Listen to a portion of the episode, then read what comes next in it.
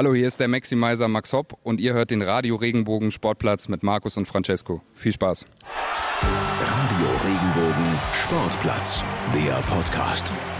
Ausgabe Nummer 7 und damit herzlich willkommen, liebe Sportsfreunde. Markus Schulze hier vom Radio Regenbogen Sportplatz und ich bin natürlich nicht alleine heute. Wieder dabei mein Spezi, Francesco Romano. Hallo. Hi, schönen guten Tag. Alles gut? Soweit, so gut und selbst? Ach du, man kann nicht klagen. War wieder viel los die Woche, oder? Es gibt eine Menge Diskussionsbedarf. Es gibt richtig viel zu bereden und wir haben mal wieder eine neue Sportart reingedrückt.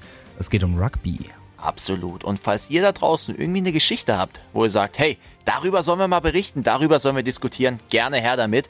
Und wir haben verschiedene Plattformen dafür. Unter anderem findet ihr uns auf Facebook. Was muss man da eingeben? Radio Regenbogen Sportplatz. Und auf Instagram? RR Sportplatz. So, mehr gibt's nicht. Und wo kann man uns hören? Auf jeden Fall auf iTunes. Da freuen wir uns natürlich auch über positive Bewertungen. Dann haben wir uns noch auf Spotify verirrt und auf YouTube und natürlich auf regenbogen.de und regenbogen2.de. So, genug gequatscht, genug Werbung gemacht. Wir hören uns jetzt mal die Highlights an. Wir haben heute richtig viel diskutiert. Wer muss in die Kiste bei der deutschen Fußballnationalmannschaft? Manuel Neuer oder doch Marc-André Ter Stegen? Ja, okay, ich glaube, da sind wir unterschiedlicher Meinung, weil ich glaube, ich fände es nicht schlecht, wenn Ter Stegen tatsächlich bei der EM 2020 in ganz Europa. Ich fände es auch nicht würde. schlecht, aber ich sag, Manuel Neuer macht's. Dann haben wir eine neue Sportart dabei. Über Rugby haben wir nämlich noch gar nicht gesprochen. In München steht ein großes Nationenturnier an. Wir haben mit dem Heidelberger Carlos Soteras Merz gesprochen. Wir hoffen natürlich auch, dass äh, diese, diese Emotionen und diese Leidenschaft des Oktoberfest auch auf das Turnier im, im Olympiastadion übertragen wird. Und die Fußballzitate des Jahres sind da. Elf Stück, nur eins kann gewinnen und auch dabei ist Schiedsrichterin Bibiana Steinhaus. Es, ist, ist nicht einfach. Ja, es ist nicht einfach, aber sie macht sehr, sehr gut, muss man ja auch dazu sagen. Finde ich auch. Dickes Lob vom Radio Regenbogen Sportplatz an Bibiana Steinhaus. Sehr gut. Ja, und wir freuen uns auf euch. Wir freuen uns auf eine spannende Folge. Seid dabei. Die Sportplatz Sportnews. Mit Christian Semmet. In genau einer Woche geht sie los, die Leichtathletik-WM in Doha in Katar und der Deutsche Leichtathletikverband hat zu Beginn der Woche sein endgültiges WM-Aufgebot bekannt gegeben. Auch einige Sportler aus unserer Region sollen im besten Fall Medaillen nach Hause bringen. Unter anderem Weitspringerin Malaika Mihambo von der LG Kurpfalz, Sprinter Patrick Domogala und Speerwerfer Andreas Hofmann von der MTG Mannheim und Lisa Rischi vom ABC Ludwigshafen. Es ist das Thema aktuell bei der deutschen Fußballnationalmannschaft. Manuel Neuer oder Marc-André Ter Stegen? Wer ist der beste Torhüter bzw. wer ist die deutsche Nummer eins? Die Frage könnte sich bald erübrigt haben, denn Manuel Neuer denkt über ein Ende seiner Nationalmannschaftskarriere nach. Das berichtet zumindest die Sportbild. Die Europameisterschaft im nächsten Jahr könnte demnach das letzte große Turnier für Neuer im DFB-Dress werden. Und wir schauen zur TSG Hoffenheim. Für die steht jetzt das erste Montagsspiel der Saison an. Die Mannschaft von Trainer Alfred Schreuder muss nach Niedersachsen zum VfL Wolfsburg. Nach der deutlichen Derby-Schlappe vom vergangenen Spieltag gegen den SC Freiburg wollen die Kraichgauer wieder dreifach punkten. Markus, es geht los. Wir können jetzt endlich diskutieren. Ich freue mich darauf. Ja, ich auch. Marc-André Ter Stegen oder Manuel Neuer? Das ist, finde ich, eine interessante Frage, ehrlich gesagt. Wer ist der bessere Torhüter? Wer ist die deutsche Nummer eins? Markus, wen würdest du ins Tor stellen, wenn du Yogi wärst? Sprechen wir von jetzt aktuell? Ja. Dann würde ich bei Manuel Neuer bleiben. Wieso Manuel Neuer? Ja, also wir haben in Deutschland, um das erstmal vorne wegzunehmen, ein absolutes Luxusproblem, was auf der Torhüterposition herrscht. Ich glaube, jede andere Nation wäre neidisch, wenn wir so eine Diskussion oder wenn sie so eine Diskussion hätten, wie wir sie jetzt aktuell haben mit Testegen oder Neuer. Fakt ist, wir haben zwei wirklich überragende Goalkeeper da hinten drin stehen. Manuel Neuer, deutscher Kapitän. Und seit der Saison auch wieder mit sehr, sehr guten Leistungen. Also weit mehr als überdurchschnittlich, sondern wieder Weltklasse. Ich erinnere nur an das letzte Spiel Bayern gegen Leipzig, wo er da in der zweiten Hälfte ja, einige ja, ja. Riesendinger da gefangen hat. Dann haben wir natürlich Marc-André Ter Stegen und ich glaube, alle Fans von Marc-André Ter Stegen haben seit der Woche ein neues Argument, dass er im Tor stehen sollte. Das wäre das Spiel am Dienstag, oder? Ja, und da reiche ich mich äh, direkt nahtlos ein und sage, ja, ich würde Marc-André Ter Stegen ins Tor stellen und er hat's am Dienstag wieder gezeigt. Wie kannst du denn so einen stark geschossenen Elfmeter mit so viel mit so viel Kraft problemlos da unten rausfischen. Okay, er war auch ein Stückchen vor der Linie, er muss ja, eigentlich mit einem Bein auf den, aber mein Gott, okay. Weltklasse Parade. Er hat das super gehalten und er hatte auch noch drei, vier mehr Paraden in diesem Spiel drin. Der hat Barcelona weiterhin im Spiel gehalten, obwohl die sich nicht beschweren dürfen, wenn die in Dortmund verlieren. Die müssen eigentlich sogar in Dortmund verlieren. Richtig, 2-3-0 und er hat wirklich Weltklasse gehalten. Sehe ich absolut ein. Aber du siehst, ich bin auch ein Fan von Marc-André Testegen. Riesenkeeper, Riesenleistung, hat sich brutal entwickelt. Für mich ist es aktuell, deswegen habe ich vorhin nochmal gefragt, ob du jetzt meinst oder vor ein paar Monaten, der absolut falsche Zeitpunkt für einen Torwartwechsel. Du hättest das Ganze halt vor der WM machen müssen. Vor der WM, Manuel Neuer war über ein Jahr verletzt. Richtig. Und äh, Ter Stegen hat ihn super vertreten und dann heißt zwei Wochen vor der WM, ja, Neuer ist fit, ja, Neuer spielt. Und das ist halt auch für, für einen Marc-André Ter Stegen ist das mehr Ein Schlag als, in die Fresse. Mehr, ja. mehr. Das ist, das ist eine ganze, eine ganze, äh, wie sagt man, Armada, Am Armada, Armada ja. von Schlägen ins ja. Gesicht. Das tut einfach weh und das ist einfach nicht cool. Und ich finde auch nicht gerechtfertigt, weil er ist nicht viel schlechter als Manuel Neuer. Ich will jetzt nicht sagen, dass er besser ist, dass er gleich gut ist. Ich will hier keinen hinstellen und sagen, der ist besser, der ist besser. Ich sage nur, er hätte es mehr als verdient und die deutsche Nationalmannschaft wäre nicht schlechter dran, wenn sie Marc-André Ter Stegen im Tor hätten. Und er hätte seine Chance definitiv verdient. Den stimme ich dir voll und ganz zu. Und ich stimme auch Marc-André Ter Stegen zu mit seinen Aussagen aus den letzten Tagen, Wochen, dass er jetzt ein bisschen unzufrieden war, um es mal noch gelinde zu sagen hier er war ja schon ein bisschen pisst. Das kann man echt so sagen. Ja. Aber ich glaube, diese Wut oder dieser Ärger, der richtet sich ja nicht jetzt an Manuel Neuer. Ich glaube, er hat ja mit keinem Satz gesagt, dass Manuel Neuer ein schlechterer Torwart ist als Marc-André Ter Stegen. Nee. Es geht ihm einfach nur um dieses Versprechen von Joachim Löw, das er gegeben hat, dass er definitiv seine Chancen bekommt im Tor. Und jetzt erinnern wir uns zurück an die letzten zwei EM-Qualifikationsspiele. Da haben wir die Niederlande gehabt und Nordirland. Das sind zwei Spiele, wo es um was geht. Da hast du einen Wettkampfcharakter. Und wer stand im Tor? Manuel Neuer. Er hat es natürlich auch sehr, sehr stark gemacht, um Gottes Willen. Und deswegen sage ich ja auch, der ist wirklich sehr gut in Form. Das ist die Nummer eins aktuell. Das ist äh, der Kapitän der deutschen Nationalmannschaft. Und wie gesagt, er bringt Leistung. Das ist für mich das Kriterium Nummer eins. Und aktuell kannst du ihn nicht aus dem Tor nehmen. Das hättest du 2018 machen müssen. Das wäre der perfekte Zeitpunkt gewesen. Aber aktuell ist für mich Manuel Neuer die Eins. Wie er es jetzt geworden ist oder geblieben ist nach der WM, das ist eine ganz, ganz andere Frage. Darüber kann man sehr gerne diskutieren. Aber jetzt Status quo. Neuer, bockstark, geil gehalten die letzten paar Wochen. Warum soll ich wechseln? Ja, okay. Jetzt ein Torhüterwechsel ist wirklich, das was, kann auch eine Mannschaft ich, auseinanderreißen. Wie gesagt, ich verstehe Marc-André Testegen. Er will spielen. Jetzt kommen ein paar Testspiele, ich glaube Argentinien steht bald an, aber das hat auch wieder keinen Wettkampfcharakter. Der will sich ja beweisen in einem Wettkampf, EM-Quali, wo es um was geht. Ja, ja, ja. Und wenn dann Joachim Löw wieder sagt, hey, ich kann jetzt nicht nochmal den Torwart rausnehmen, weil das wird die Mannschaft komplett durcheinander wirbeln.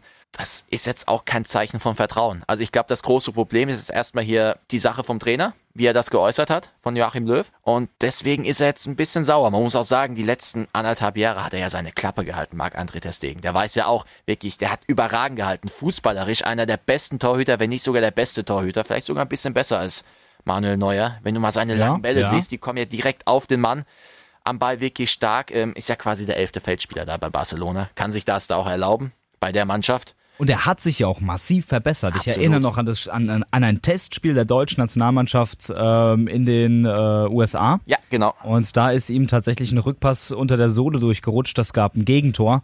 Und ich glaube, seitdem hat er massiv aufgebaut, was äh, fußballerisches äh, ja, fußballerische Grundbedürfnisse, würde ich fast schon sagen, angeht. Das Spiel mit dem Fuß, mhm. da hat er massiv aufgeholt. Also was der wirklich für lange Bälle spielt, wie der die Bälle hinten annimmt und verarbeitet. Chapeau, ja. finde ich. Ähm, es fällt immer relativ leicht, dann anzufangen mit, naja, Manuel Neuer. Und dann fängst du wieder an, den, die beiden zu vergleichen. Sehr schwierig, finde ich, auf einem fußballerischen mhm. Level die beiden zu, ähm, zu vergleichen, weil ich glaube, dass Manuel Neuer da ein bisschen anders ist. Ja, er ja, geht klar. natürlich mehr raus, ja. der ist natürlich draußen und er ist schneller und der hat natürlich auch eine gewisse Technik. Ich kann mich noch erinnern an ein Spiel gegen Frankfurt, Bayern gegen Frankfurt, da macht er da irgendwie mit der Hacke, leitet der Rückpässe 25 Meter vom Tor weg. Mhm. Ja, klar, das macht der Testegen nicht. Der ist ruhig besonnen, nimmt die Kugel an, verarbeitet die Kugel. Das ist wieder ein ganz anderes Niveau. Aber das sind beides Torhüter, wie du schon gesagt hast, auf einem Level, da wird, da reißen sich die anderen Nationen ja. die Fingernägel aus, wenn die so einen haben könnten. Richtig, absolut. Und Also meine Entscheidung ist, ich hasse diese Floskel, ich hasse diese Redewendung, aber es ist eine Entscheidung für Manuel Neuer und nicht gegen Marc-André Terstegen. Der wird seine Zeit noch haben, vorausgesetzt er benimmt sich jetzt die nächsten paar Wochen, weil Joachim Löw legt ja da ein bisschen Wert drauf, wie sich Spieler äußern, wie sie sich benehmen. Ähm, aber die Zeit von Marc-André Terstegen kommt noch. Aktuell für mich Manuel Neuer die Eins, wirklich bockstark und er hat einen wirklichen Vorteil. Der ist wirklich schade, aber die Bundesliga ist hier in Deutschland omnipräsent. Ja. Und Joachim Löw, wenn er sich mal ein Spiel anschaut, ist meistens eine Bayern-Beteiligung mit dabei. Das heißt, er sieht Manuel Neuer, er hat ihn ständig vor den Augen, er ist sehr präsent. Der wird sich ab und zu auch nochmal die Spiele von Barcelona anschauen.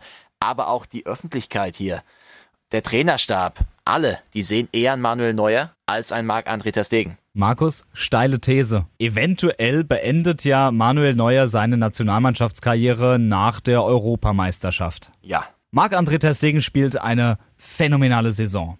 Kommt in der Champions League sehr weit. Könnte ja sein. Wenn man das Spiel am Dienstag FC anguckt, dann Barcelona, vielleicht, aber ja, nicht. komm. Aber, Ja. ja. Ähm, die Bayern kommen nicht so weit. Marc-André Ter Stegen spielt überragend. Und Manuel Neuer spielt, wie immer, sehr stark. Nicht überragend, vielleicht sehr stark. Mhm. Manuel Neuer wird bei der Europameisterschaft als Abschiedsgeschenk im Tor stehen.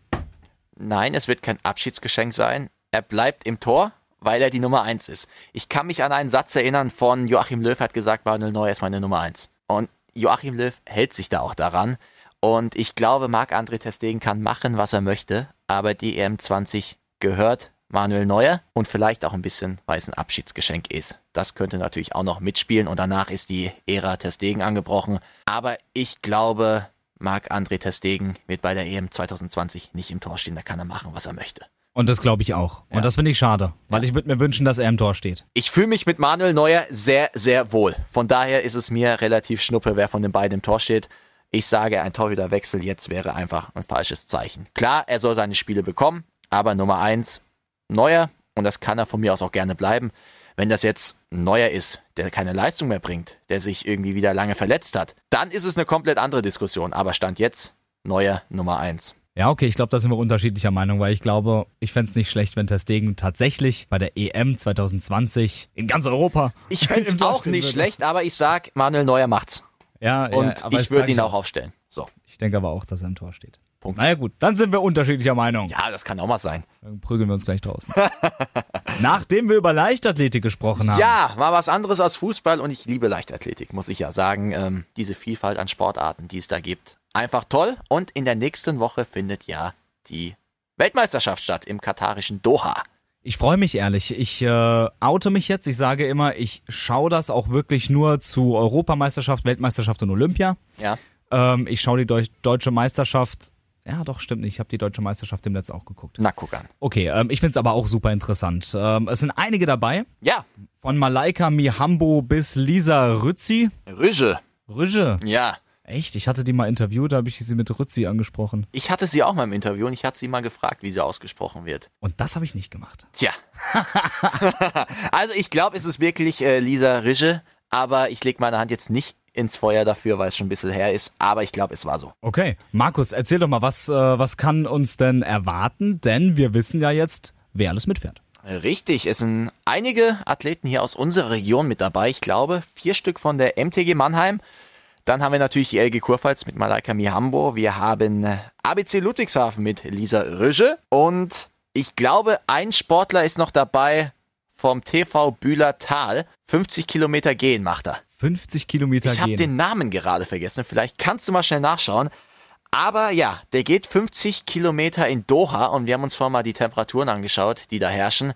Das geht schon knapp über die 40 Grad, aber die ganzen äh, Laufwettbewerbe, wo es über die Distanz geht, das startet ja erst so gegen Mitternacht. Von daher egalisiert sich das so einigermaßen, aber wird sicherlich kein 50 Kilometer Spaziergang für den jungen Mann. Definitiv nicht. Ich finde, Gehen ist eine ultra witzige ähm, Disziplin übrigens. Warum?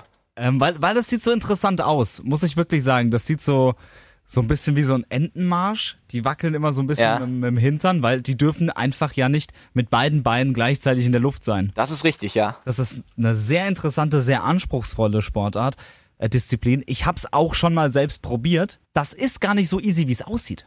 Überhaupt nicht. Ist, es ist total schwierig. verdammt anstrengend. Es ist wirklich verdammt anstrengend. So, und wir reichen gleich noch den Namen nach vom Sportler hier, vom Geher. aus Bühlertal. Ähm, aber es gibt ja so einige Medaillenhoffnungen, die wir haben. Unter anderem auch Malaika Mihambo, Francesco, oder? Das ist eine klasse Frau, finde ich. Geht ja leider nicht im ähm, 100-Meter-Sprint an den Start. Leider nicht. Allerdings dann eben beim Weitsprung und ich denke, da hat sie ja mehr als gute Chancen. Die hatte an neun Wettkämpfen teilgenommen. Ja. Alle neun gewonnen. Wahnsinn. Also ich glaube, mit Favorit sind wir da ganz gut, wenn wir da sagen, Malaika Mihambo ist hier der Favorit. Das ist richtig. Ähm, ich glaube, da werden wir auch nicht viel Geld verlieren, wenn wir darauf setzen würden. Und das Gute ist, wir haben sie nächste Woche im Interview. Das können wir jetzt schon mal ankündigen. Das können wir schon mal ankündigen. Sehr, sehr cool auf jeden Fall. Ich freue mich da richtig drauf. Absolut. Ähm, nette, sympathische Frau und ähm, bin gespannt, was sie uns alles erzählen wird. Dann haben wir natürlich noch Andreas Hofmann, deutscher Meister. Auch in diesem Jahr hier im Speerwerfen. Richtige Kante der Typ. Boah, Wahnsinn. Also das ist sicherlich auch eine Medaillenhoffnung und beim Rest müssen wir einfach mal schauen, was sich da ergibt. Es sind ja viele Sportler aus Deutschland dabei, das sind jetzt nur die Leute bei uns aus der Region. Da gibt's ja einige hier und von daher lassen wir uns überraschen, aber es gibt wieder Festtage, was ja Leichtathletik angeht. Ich freue mich richtig drauf. Ich freue mich da auch richtig drauf und äh, es gab jetzt auch noch eine Überraschung dabei, nämlich Christoph Harting. Ja, Der ist ja Diskuswerfer und dem letzt eher aufgefallen durch negative Äußerungen als durch Leistung. Deswegen ist das definitiv eine Überraschung, dass er jetzt tatsächlich mit nach Doha fährt, denn er hatte zu den deutschen Meisterschaften gesagt, Achtung, ich zitiere, es wäre der letzte Erpressungsversuch der deutschen Leichtathletik und es gäbe wenig unbedeutenderes als den deutschen Meistertitel. das ist harter Tobak. Und dann kommst du als deutscher Leichtathletikverband und nimmst mit nach Doha. Interessant. Ja, interessant. Aber vielleicht kann er ja auch einfach seine Leistung auf den Platz bringen. Die PS auf die Tartanbahn bringen. Den Ne? musstest du heute auch noch bringen. Den Und ich war in der Zwischenzeit fleißig, weil der TV Bühlertal soll natürlich auch seine Aufmerksamkeit bekommen. Nathaniel Seiler heißt der gute Mann, der 50 Kilometer in Doha gehen wird. Ich find's interessant. Ich wünsche auch. Nathaniel alles Gute Ja. und die Goldmedaille. Ja, Das hat er sich verdient. Also wer nach Doha fliegt, um dort in der Temperatur hier 50 Kilometer zu laufen, auch wenn es nachts natürlich ein bisschen kühler ist, ja, Hut ab. Und ich habe heute einen Hut auf. Oh, und ab damit. Jawohl. So. So, Markus, Sportnachricht Nummer drei. Die TSG Hoffenheim. Ei, Francesco. Ja, was war denn letzte Woche da los gegen den SC Freiburg? Ganz kurz nur. Also das war echt heftig. Muss ich ehrlich sagen. Freiburg viel cleverer, viel konsequenter. Die waren einfach auf dem Platz und die TSG war's nicht. Also ganz grob erklärt. Hoffenheim Tiefschlaf, Freiburg war da und hat die Chancen konsequent genutzt. Das ist ultra bitter, weil die Hoffenheimer ja eigentlich den stärkeren Kader haben. Weißt du, wie ich meine? Es hat an der Einstellung gehangen. Es war nur die Einstellung. Man hat es nochmal gesehen, der Kicker hat einen schönen Artikel geschrieben, woran hatte Jeleen bei der TSG Hoffenheim und es liegt wohl am Engagement, an der Bereitschaft, alles für den anderen zu geben. In der Sprintleistung, wie viele Sprints machst du und wie viele Kilometer bist du gelaufen? Da war Hoffenheim in den letzten Jahren stets oben dabei. Immer Top 3 unter Nagelsmann. Weißt du, wo die jetzt stehen? Ehrlich gesagt nein, aber du bist der Hoffenheim-Reporter, deswegen sag's mir. Ja, deswegen, die sind äh, witzigerweise mit Werder Bremen am Tabellenende. Das ist interessant, diese Entwicklung. Die sind ganz am Ende. Also das hat natürlich auch ein bisschen mit, der, mit dem System zu tun. Ne? Ja, Bei klar, Nagelsmann absolut. sind natürlich die beiden Außenverteidiger Kadrabek und äh, Schulz. Die haben ja eigentlich wenig anderes gemacht, außer vor, zurück, vor, Die hatten zurück. ein Tempo, das war ein Sprint. Aber nur. Ja. 90 Minuten durchgesprintet, Flanke zurück, verteidigt, nach vorne gerannt, Flanke. Wahnsinn. Und das ist mir jetzt aufgefallen, das war nicht so. Die Außenverteidiger sind sehr verschoben. Staphylides, Linksverteidiger, hat sehr defensiv gestanden teilweise. Er hat auch Jonathan Schmid als Gegenspieler, der ist feilschnell, musste aufpassen. Kader Jabek war eigentlich mehr rechts außen als rechter Verteidiger. So ist auch das 1 zu 0 gefallen, was durch einen einzigen Pass aus der Freiburger Defensive auf den Linksverteidiger Christian Günther gefallen ist und der stand dann allein vor der Kiste. Es stimmt noch nicht so ganz in Hoffenheim. Jetzt habe ich mir ein paar Beiträge in Foren durchgelesen, Social Media natürlich auch oder auch Fachartikel. Und wenn man das so alles liest, bekommt man irgendwie den Eindruck, es könnte ein Fehlstart sein der TSG. Ich will jetzt noch nicht von der Krise sprechen, das wäre deutlich zu früh, aber stimmst du damit überein? Ich weiß nicht, ob man jetzt tatsächlich sagen kann, dass es ein Fehlstart ist. Das ist zu früh. Du hast ein hammerhartes Auftaktprogramm. Du hattest Leverkusen und Werder Bremen dabei. Das sind Vereine, gegen die kannst du Punkte lassen. Auch Eintracht Frankfurt. Dass du gegen Freiburg gewinnen musst als TSG Hoffenheim, da sind wir uns, denke ich, alle einig. Das Problem ist nur, die nächsten drei Gegner, Wolfsburg am Montag, Gladbach zu Hause und dann fährst du in die Allianz Arena nach München. Das sind dann sieben Spiele. Und danach kommt Schalke. Und danach kommt Schalke. Richtig. Und wenn du die drei verlierst, verlierst du auch noch zu Hause gegen Schalke. Sind wir mal ganz ehrlich. Und dann hast du den Salat. Dann bist du nach acht Spielen bist du bei vier Punkten im Worst Case. Und Aber dann, so weit ist es ja noch nicht. Ja, das stimmt. Aber ich kann mir aktuell mit dieser Leistung nicht vorstellen, dass du in Wolfsburg gewinnst. Kann ich mir nicht vorstellen. Die Gladbacher sind richtig stark. Da kann ich mir das auch schwer vorstellen mit der Leistung gegen Freiburg. Boah, jui, jui, jui. Da kriegst du vielleicht sogar noch mehr als drei. Okay. Und in der Allianz Arena? Hm. Also deine Aussage ist eher so negative Tendenz durchaus erkennbar. Außer du schaffst es jetzt so einen Turning Point zu kreieren. Du kriegst jetzt irgendwie hin, dass es jetzt von jetzt auf gleich passt. Du merkst einfach Spieler, die in der vergangenen Saison Top-Leistung gebracht haben. Florian Grillitsch, Ishak Belfodil, die bringen die PS noch nicht auf den Rasen bisher. Grillitsch finde ich ein Schatten seiner selbst. Der spielt mehr Fehlpässe als angekommene Bälle. Und die meisten, die ankommen, die spielt er zurück zu Kevin Vogt. Okay. Und Belfodil, ja, hat teilweise nicht viel, also bekommt nicht viele Chancen. Die hat er in der letzten Saison teilweise auch gebraucht. Ich glaube, der hat alleine, er hat über zehnmal einen Pfosten oder Latte geschossen. Ähm, mittlerweile, aber trifft er nicht mal das, sondern schießt daneben. Es muss sich noch fügen, das ist klar. Es gab viele Abgänge, es gab viele Neuzugänge, aber wir müssen Hoffenheim die Zeit lassen. Das Problem ist, dass ich glaube, Hoffenheim hat die Zeit nicht. Jedenfalls nicht in den nächsten drei, vier Wochen mit den Gegnern. Eben. Da muss viel passen, definitiv. Und äh, dann hoffen wir einfach mal, dass es da besser wird. Jetzt am Montag gegen den VfL Wolfsburg. Was muss besser werden? Vielleicht ganz kurz. Und was erwartest du für ein Spiel? Engagement und Laufleistung müssen auf jeden Fall stimmen. Du musst gegen Wolfsburg, Wolfsburg ist mittlerweile tatsächlich eine Mannschaft geworden und gegen die musst du einheitlich auftreten. Du musst auf jeden Fall gucken, dass deine Pässe ankommen und dass du defensiv einfach sattelfester stehst. Nicht so wie gegen Leverkusen, da standest du sattelfest, aber offensiv ging nichts. Ausgeglichener sein. Das ist das, was äh, wichtig ist. Was erwarte ich für ein Spiel? Das wird ein interessantes Spiel und ich denke, es wird ein Unentschieden, weil die TSG Hoffenheim das schafft. So, dann rahmen wir das mal hier ein, diese Prognose. Und wir machen weiter mit der nächsten Kategorie. Der Gast der Woche. Und bei mir jetzt am äh, Telefon Nationalspieler und Europameister 2019 von der Rudergesellschaft Heidelberg, Carlos Soteras Merz. Guten Morgen. Guten Morgen. Ja, in München steht das Oktoberfest an, nicht nur auf der Theresienwiese, sondern auch im Olympiastadion, auch für euch äh, Rugby-Spieler. Was steht da genau an? Was äh, habt ihr vor? Ja, es gibt äh, ein ähm, sehr rares Event, ein deutsches Turnier im Rugby im Olympiastadion jetzt am Wochenende. Und äh, dort wird die gesamte deutsche, äh, die gesamte Rugby-Welt vertreten sein, unter anderem wie auch. Welchen Stellenwert hat denn das ganze Turnier für euch jetzt in dem Terminkalender? Ja, also für uns ähm, sportlich geht es um nicht viel, aber für uns als Spieler ist natürlich was ganz Besonderes. Wir haben nicht viele Möglichkeiten, uns vor heimischem Publikum zu zeigen und uns auch mit dem Olympiasieger, dem Weltmeister zu messen. Das ist was ganz Besonderes. Deshalb freuen wir uns sehr aufs kommende Wochenende. Du hast es gerade schon gesagt, das Turnier ist prominent besetzt. Ich schaue mir gerade mal die Gruppen an. England, Südafrika, Australien, Neuseeland, das ist Gruppe A und ihr seid in der Gruppe B mit Fiji, Frankreich und den USA. Das sind, ich habe gerade mal nachgeguckt, sechs der besten zehn Mannschaften in der Weltrangliste. Macht das das Ganze auch nochmal besonders, dass die alle nach Deutschland kommen? Ja, auf jeden Fall. Also das zeigt, dass wir äh, auch wahrgenommen werden als Rugby-Nation, dass man sieht, äh, welchen Verlauf wir als Nationalmannschaft nehmen. Wir sind jetzt erst vor kurzem Europameister geworden und äh, wir wollen natürlich auch auf dem Feld zeigen, dass wir mit dem einen oder anderen Großen mithalten können und vielleicht dem einen oder anderen Großen auch ein Bein stellen können. Carlos, treten denn die Mannschaften in Bestbesetzung an? Ja, also wir haben äh, die Kader schon analysiert. Ähm, es gibt bei den ein oder anderen Teams schon äh, zwei, drei neue Gesichter, ähm, was ganz normal ist in der neuen Saison. Aber der Großteil der Teams kommen mit ihren Top-Besetzungen. Die nehmen das als knallharte Vorbereitung, auch weil das Teilnehmerfeld so prominent ist, äh, bietet sich natürlich an, da einen guten Kader hinzuschicken, um, um sich selbst auch zu testen. Ja, ihr habt mit äh, den Fidschi-Inseln habt ihr unter anderem auch einen Olympiasieger in der, in der Gruppe.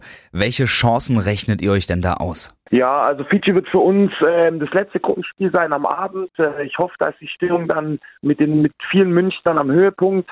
Ähm, wir wollen davor erstmal von Spiel zu Spiel gehen und schauen, ob wir Frankreich oder USA ähm, da ein oder vielleicht sogar zwei Siege einfahren können. Und gegen Fiji ähm, denke ich, können wir befreit aufspielen. Ähm, wir wissen, dass sie ein enormes Potenzial haben. Und wenn wir da ein gutes Spiel machen und lang im Spiel bleiben, vielleicht auch noch mehr drin. Aber prinzipiell geht es erstmal darum, die ersten zwei Spiele so gut wie möglich zu bestreiten und dann äh, mit Hilfe der Fans vielleicht äh, für die Überraschung am Abend zu sorgen. Das wäre natürlich toll. Generell habt ihr ein Ziel für euch auch intern festgelegt für das ganze Turnier? Also ihr wollt bestimmt weiterkommen, oder? Ja, also ich sag mal, intern ist auf jeden Fall das Ziel, dass wir ähm, ins Halbfinale kommen wollen. Ähm, wie weit es dann geht, hängt natürlich davon auch, auf wen wir treffen. Und ähm, prinzipiell geht es erstmal darum, dass wir unser, unser Performance und unsere Leistung abrufen, vor allem am ersten Tag. Am ersten Tag kann man noch nicht viel gewinnen, aber zumindest den Halbfinaleinzug verlieren und den wollen wir am ersten Tag aber perfekt machen. Jetzt mal noch eine ganz andere Frage. Geht es für euch eigentlich auch doch nochmal Richtung Theresienwiese, wenn ihr schon mal da seid zu dem Zeitpunkt?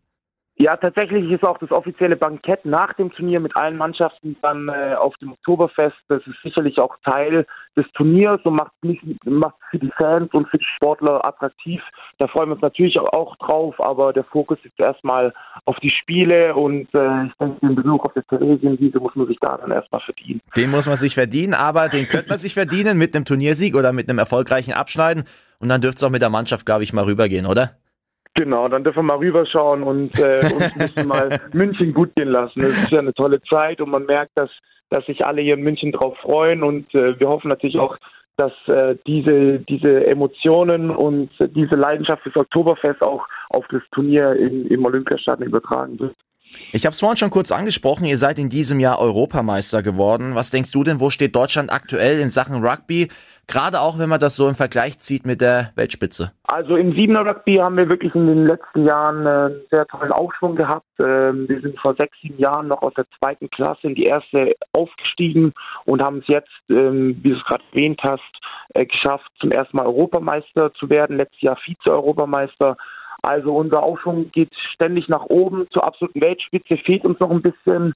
Ähm, wir arbeiten aber dran. Wir haben wirklich ein tolles und professionelles Setup und große Unterstützung ähm, von nationalen Förderern wie der Bundeswehr oder dem GOSB.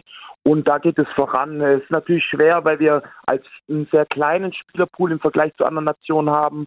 Ähm, bisher schöpfen wir den aber sehr gut aus und ich denke, der Weg geht weiter nach oben und wir nähern uns der Weltspitze kontinuierlich an. Was musste noch konkret gemacht werden, um wirklich da hinzugelangen zur Weltspitze? Ja, also gerade solche Turniere wie jetzt am Wochenende ähm, tun uns gut, weil ich denke, es, es braucht einfach, dass wir öfter auf hohem Niveau spielen und uns auch mit den größeren messen. Ähm, wir haben Vorbereitungsturniere teilweise in, in, in Frankreich oder in anderen Ländern, wo wir ähm, gute Gegner haben, aber natürlich noch lange nicht auf dem Niveau, wo wir selber spielen wollen und ähm, wo jetzt die Weltelite ist. Und da ist so ein Heimturnier, aber auch andere Turniere in anderen Ländern, die wir bestreiten, gerade mit diesen Top-Teams enorm wichtig für uns. Und das muss in Zukunft auch noch ähm, weiter verstärkt werden. Absolut. Da schafft man auch ein bisschen Präsenz in den Medien und natürlich schafft man auch so ein bisschen Aufmerksamkeit in der breiten Gesellschaft.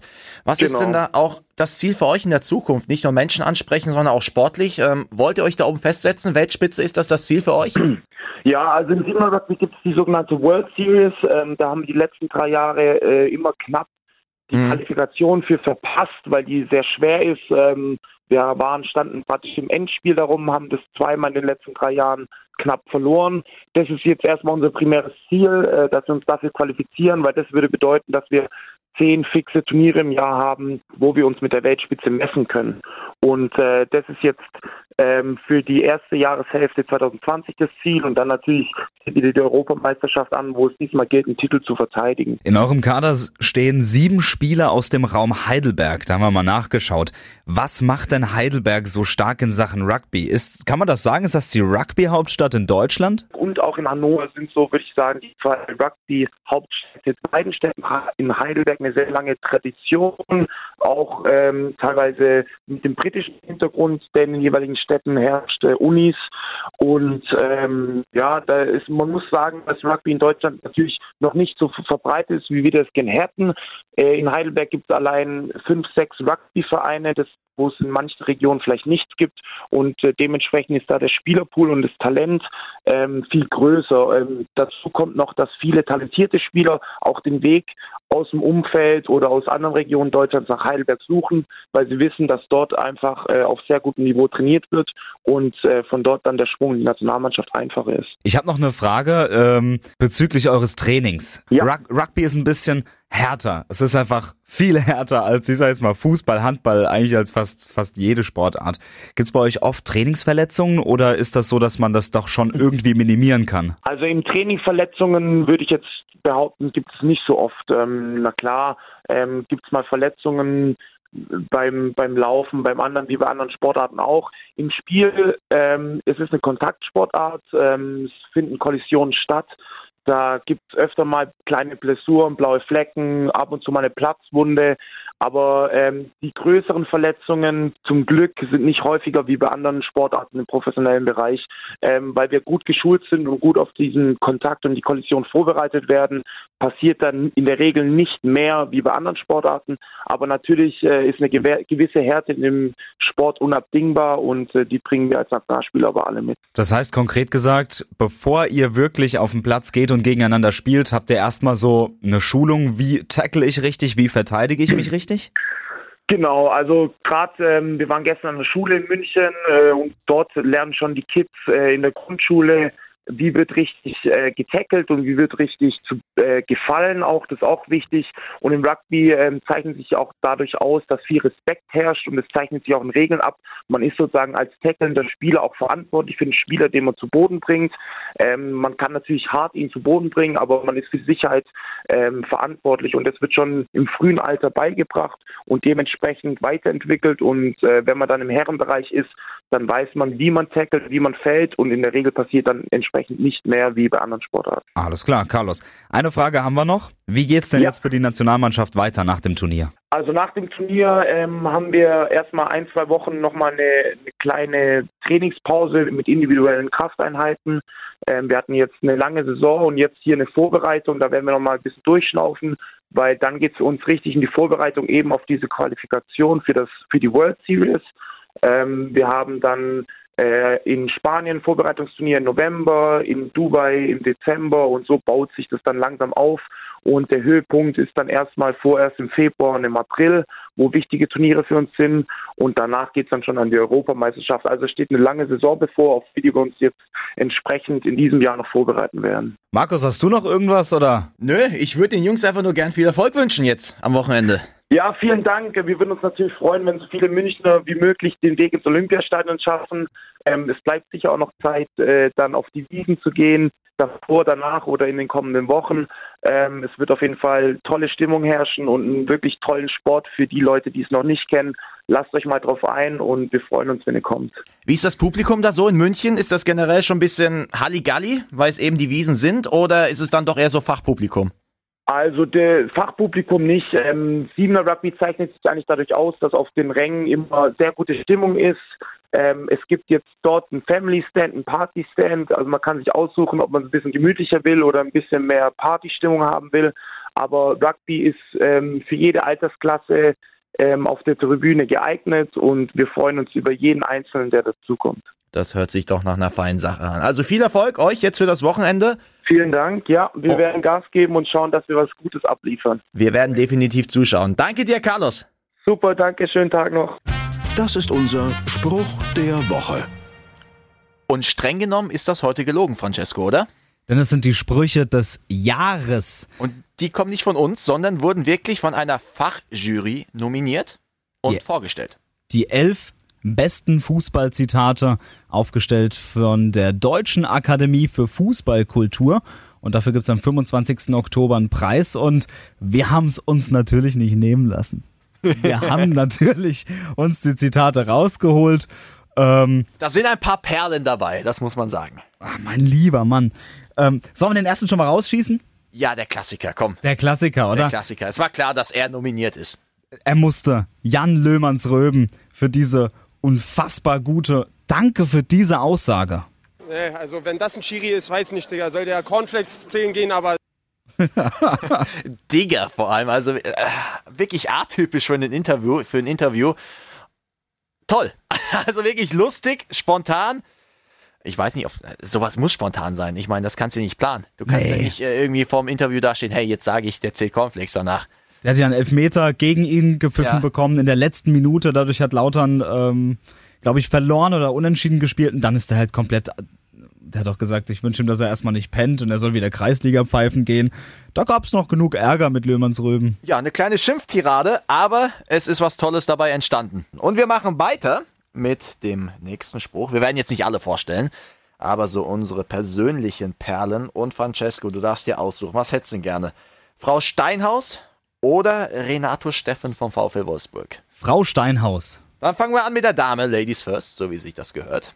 Die Zustimmungsrate für das, was ich tue, ist berechenbar. Elf sind dafür, elf sind dagegen. naja, sehr cool auf jeden Fall. Hat sie recht, äh, geht locker um mit ihrem Beruf da.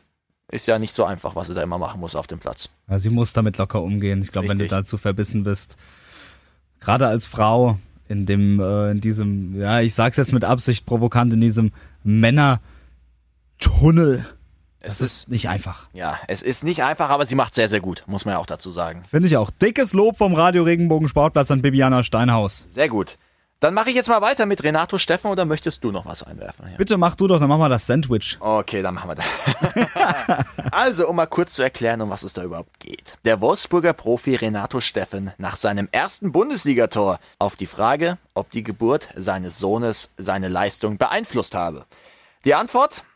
Das kann schon einen Schub geben, aber ich kann ja jetzt nicht jede Woche ein Kind bekommen.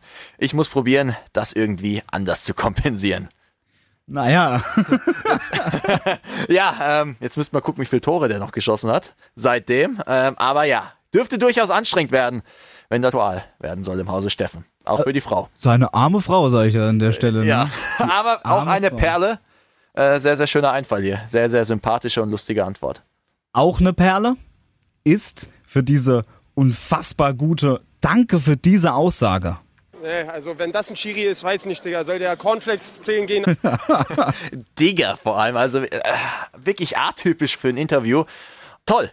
Also wirklich lustig, spontan. Ich weiß nicht, ob sowas muss spontan sein. Ich meine, das kannst du nicht planen. Du kannst ja Nee. nicht äh, irgendwie vorm Interview dastehen, hey, jetzt sage ich, der zählt Cornflakes danach.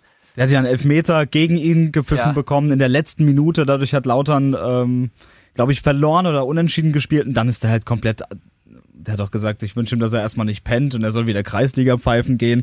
Da gab's noch genug Ärger mit Löhmannsröben. Ja, eine kleine Schimpftirade, aber es ist was Tolles dabei entstanden. Und wir machen weiter mit dem nächsten Spruch. Wir werden jetzt nicht alle vorstellen, aber so unsere persönlichen Perlen. Und Francesco, du darfst dir aussuchen, was hättest du denn gerne? Frau Steinhaus oder Renato Steffen vom VfL Wolfsburg? Frau Steinhaus. Dann fangen wir an mit der Dame, Ladies first, so wie sich das gehört. Die Zustimmungsrate für das, was ich tue, ist berechenbar. Elf sind dafür, elf sind dagegen. Naja, sehr cool auf jeden Fall. Hat sie recht, äh, geht locker um mit ihrem Beruf da. Ist ja nicht so einfach, was sie da immer machen muss auf dem Platz. Ja, sie muss damit locker umgehen. Ich glaube, wenn du dazu verbissen bist, gerade als Frau in dem, äh, in diesem, ja, ich sag's jetzt mit Absicht provokant, in diesem Männer-Tunnel. Es Das ist nicht einfach. Ja, es ist nicht einfach, aber sie macht sehr, sehr gut, muss man ja auch dazu sagen. Finde ich auch. Dickes Lob vom Radio Regenbogen Sportplatz an Bibiana Steinhaus. Sehr gut. Dann mache ich jetzt mal weiter mit Renato Steffen oder möchtest du noch was einwerfen? Ja. Bitte mach du doch, dann machen wir das Sandwich. Okay, dann machen wir das. also, um mal kurz zu erklären, um was es da überhaupt geht. Der Wolfsburger Profi Renato Steffen nach seinem ersten Bundesligator auf die Frage, ob die Geburt seines Sohnes seine Leistung beeinflusst habe. Die Antwort? Das kann schon einen Schub geben, aber ich kann ja jetzt nicht jede Woche ein Kind bekommen.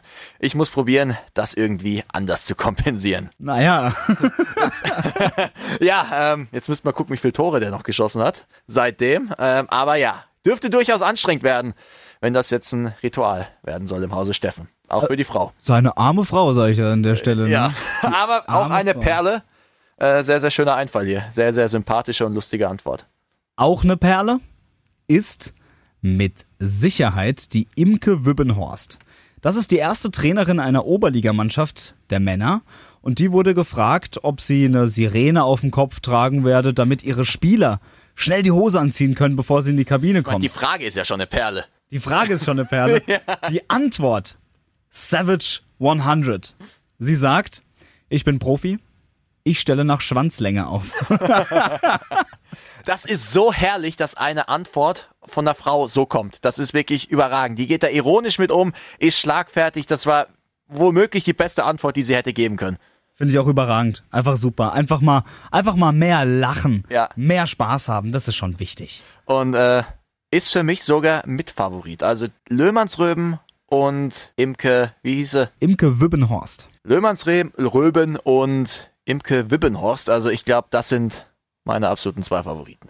Ja, meine auch auf jeden Fall. Am 25. Oktober ähm, ist da eine Gala und da wird die, ähm, der Fußballspruch des Jahres 2019 von der Akademie für Fußballkultur vergeben. Und das Gute, der ist mit 5000 Euro datiert und der geht, also diese 5000 Euro, die gehen an gemeinnützige Zwecke. Das ist schön, dann hat das noch was Gutes, wenn man lustig ist in dem Interview und keinen 0815-Satz von sich gibt. Markus, du grinst so. Ich, ich finde dieses Thema toll. Ich muss echt sagen, ich verfolge das schon seit drei, vier Jahren und das ist so einer meiner Lieblingstage, wenn da die äh, Presseliste kommt mit den Sprüchen und äh, du lässt das Jahr noch mal ein bisschen Revue passieren und lachst einfach dabei, hast einfach Spaß und äh, die Sprüche sind äh, wirklich sehr, sehr lustig. Auch selbstironisch hier mit äh, Imke Wippenhorst und Ja. ich muss sagen, äh, einer meiner absoluten Lieblingstermine und ich freue mich schon auf den 25. Oktober. Es hätten viele verdient, aber ich habe es ja gerade eben schon gesagt, ich habe meine zwei Favoriten. Aber vielleicht schaffen wir es noch, einen reinzumogeln. Oh ja, wir haben noch einen, wir haben noch einen. Der ist ganz frisch, haben wir am Mittwoch entdeckt und zwar bei den Kollegen der Badischen Zeitung. Francesco, wer war denn da unterwegs? Das ist unser Freund, der begleitet uns auch schon seit fast Folge 1, Vincenzo Grifo, jetzt bei der, äh, beim SC Freiburg Ja. unter Vertrag. Richtig. Und da hat er das, glaube ich, in einem Interview gesagt, oder? Da war irgendwas mit Teppich und Füßen und Boden und irgendwie hat das durcheinander gebracht. Und wir wissen natürlich, dass im Fußball auch andere Zeiten kommen werden, deswegen immer ähm, ja, mit dem Boden auf dem Teppich bleiben oder andersrum. Halt andersrum. Aber, äh, ich meine, das geht so schnell. Du hast irgendwie ein Sprichwort im Kopf und willst das dann bringen und dann vertauschst du alles und ach, Lass es uns nochmal spielen, weil ich habe es beim ersten Mal auch nicht so ganz verstanden. Lass uns nochmal spielen, Achtung. Und wir wissen natürlich, dass im Fußball auch andere Zeiten kommen werden, deswegen immer ähm, ja, mit dem Boden auf dem Teppich bleiben oder andersrum. ja, Francesco, wie heißt es denn richtig? Also grundsätzlich heißt es ja richtig, dass man mit beiden Füßen auf dem Boden oder eben mit beiden Füßen auf dem Teppich bleibt. Ja. Das ist ja das Ding. Aber wenn wir mal ganz ehrlich sind, Frank Rost hat es auch schon mal falsch gemacht. Darum sind solche Spiele ganz gut auch mal, dass du wieder mit beiden Boden auf der Tatsache bist. Das hat noch weniger Sinn gemacht.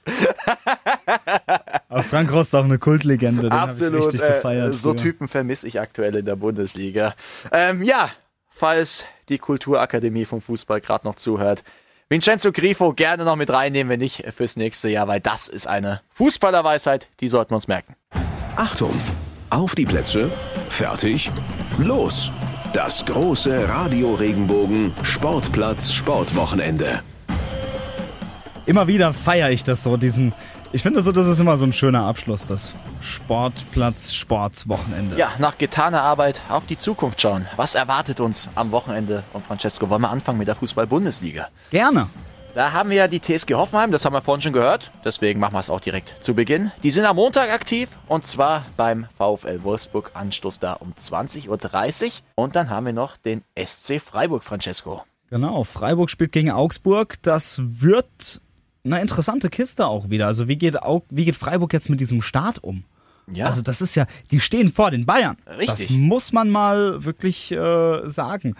Wobei man das auch immer wieder relativieren muss, finde ich. Du hattest am Anfang Mainz 05, schlagbar. Danach spielst gegen Paderborn, schlagbar. Du verlierst gegen Köln, kann passieren, aber Köln ist auch schlagbar. Hoffenheim, okay, 3-0 gewonnen, super, tolle Leistung gezeigt, tolle Moral bewiesen, super. Jetzt kommt Augsburg. Ich lehne mich jetzt mal wieder ein bisschen von meinem Stuhl weg und sag, schlagbar.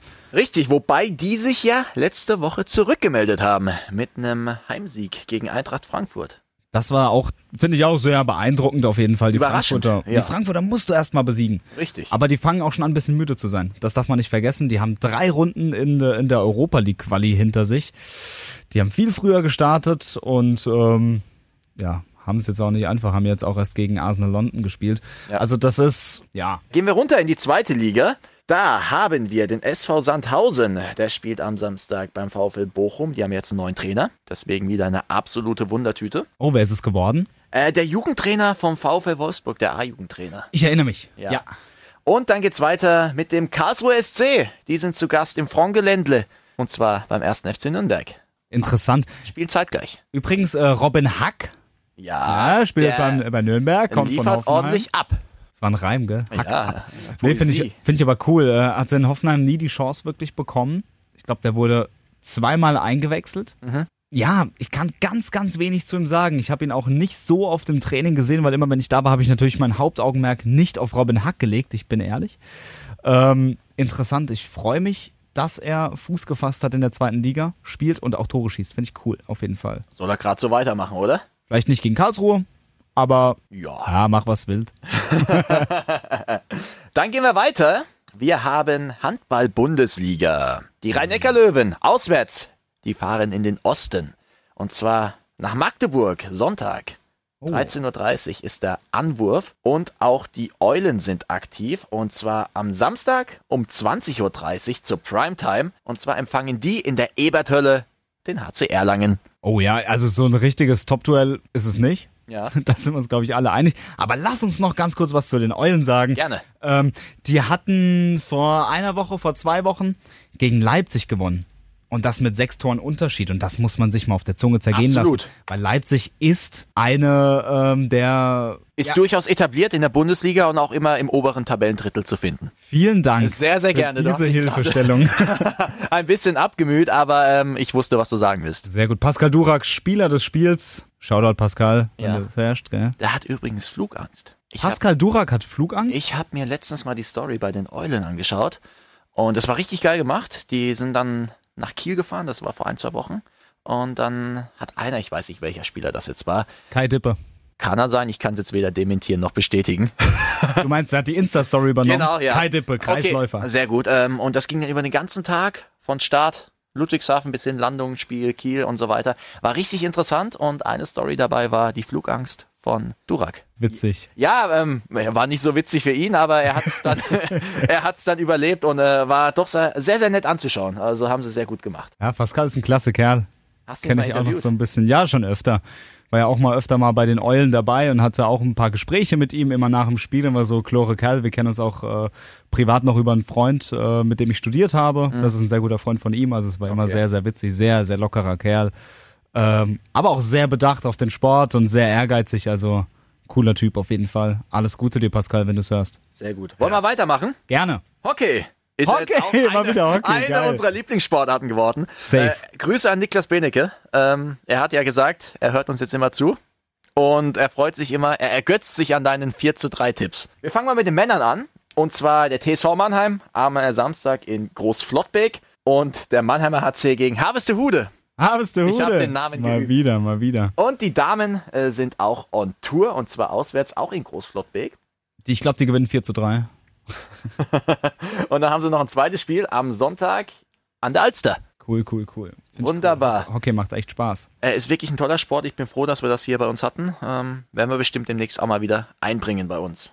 Auf jeden Fall. Dann, wir, äh, es ist echt wieder viel los, ne? Mhm. Die Adler spielen nämlich auch. Sehr cool. Gegen wen? München. Du lachst schon. Die ja. Adler spielen gegen Red Bull München zu Hause in der SAP Arena. Uff, sag ich, uff. Also das wird, äh, das wird heftig auf jeden Fall. Und zwar heute um 19.30 Uhr. Das ist Wahnsinn. Ja, das Beste zum Schluss, oder?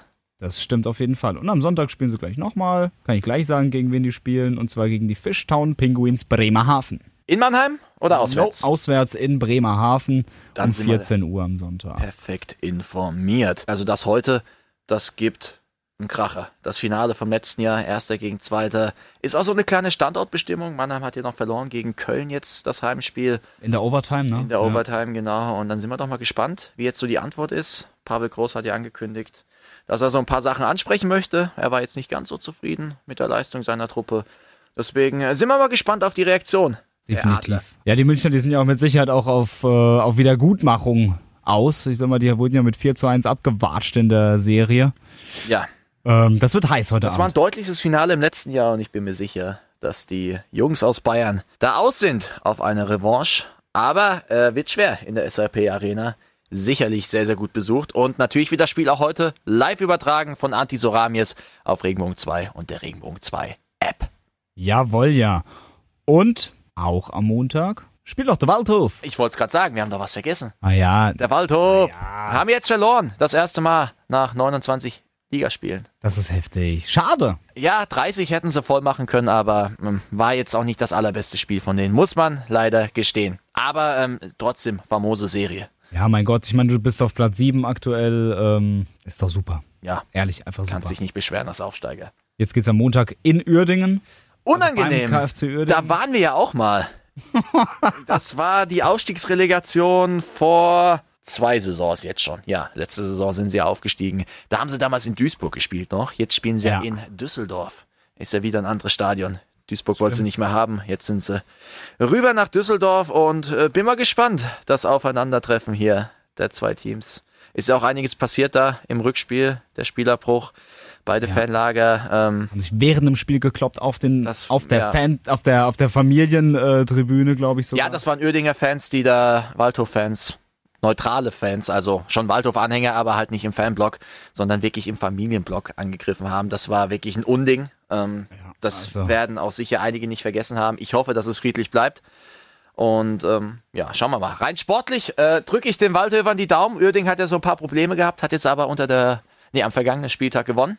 Von daher ähm, alles drin. Der Waldhof auch noch mit den Verletzten geplagt.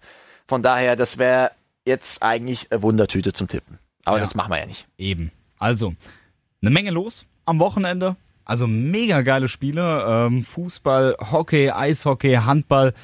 Sucht's euch aus. Wir wünschen euch ein geiles Sportwochenende. Habt richtig viel Spaß da draußen. Genau. Schaltet ein, Spotify, iTunes, YouTube, Regenbogen 2, Instagram und Facebook haben wir auch noch. Also sehr, sehr gerne auch einen Kommentar da lassen. Verbesserungsvorschläge, Ideen und sonstiges. Wir nehmen alles. Alright, und dann wünschen wir euch ein schönes Wochenende. Auf Wiederhören. Wenn dir der Podcast gefallen hat, bewerte ihn bitte auf iTunes und schreib vielleicht einen Kommentar. Das hilft uns sichtbarer zu sein und den Podcast bekannter zu machen. Dankeschön.